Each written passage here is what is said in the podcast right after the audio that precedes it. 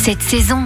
Cet été, nous privilégions les produits locaux grâce au travail des producteurs, artisans et ouvriers qui vous fournissent de quoi vous faire plaisir à table pendant les vacances. Nous partons cette semaine en Normandie avec Sébastien Ruffier, l'un des meilleurs ouvriers bouchers de France. Bonjour Sébastien. Bonjour Laurine. Alors vous avez deux boutiques de boucherie-charcuterie au détail, dans l'Orne et dans le Calvados. Ce sont des boutiques familiales et parmi tous les produits que vous proposez, je vous ai demandé de sélectionner le produit de l'été. Un petit produit sympathique qui été mis au par mes enfants euh, qui travaillent avec nous et euh, qui s'adapte tout à fait à- au moment puisque c'est un produit à griller. C'est une saucisse normande donc qui a la caractéristique d'être euh, réalisée donc avec des porcs normands qui sont élevés par un de nos éleveurs, Patrick Montauffray, qui est tout près de chez nous. On y ajoute des pommes caramélisées qui sont flambées au calvados, de la vraie andouille de lyre AOP et du camembert forcément de Normandie au lait cru. Quelle est la cuisson idéale pour cette saucisse 100% normande? Pour cuire cette saucisse, la meilleure manière, c'est forcément le barbecue ou la plancha. C'est vraiment l'idéal. On met ces petites saucisses à cuire euh, tout doucement. Pendant ce temps-là, on sert un petit verre de rosé et on les regarde cuire entre amis. Et après, il n'y a plus qu'à partager un bon moment convivial. Pas de rosé si on prend le volant après, évidemment. En revanche, on est d'accord qu'on ne pique pas la saucisse avant la cuisson. Alors, on pique jamais les saucisses quand elles sont de qualité, puisque sinon, on fait partir toute la qualité. Les bonnes saucisses n'ont pas besoin d'être piquées. C'est fait avec des bons produits qui n'ont pas ce côté gras qui va fondre euh, au maximum et qui va être désagréable, qui va mettre le feu au barbecue. Là, c'est vraiment des produits sélectionnés. Il y a juste ce qu'il faut de gras, du bon porc qui va pas recracher d'eau et ce sera des saucisses qui vont pas diminuer de moitié une fois cuites. Donc, euh, c'est certes un petit peu plus cher, mais on a un beau produit et euh, le consommateur aura la chance de consommer tout ce qu'il aura acheté. Il n'aura pas la moitié qui sera partie dans le barbecue. Donc on fait cuire une dizaine de minutes, on les retourne régulièrement pour qu'elles soient bien dorées. Et dans l'idéal, avec quoi vous accompagnez ces saucisses? Comme on est très gourmand, euh, on met des petits gratins dauphinois avec et c'est un bonheur. Les petits gratins dauphinois qu'on fait ici avec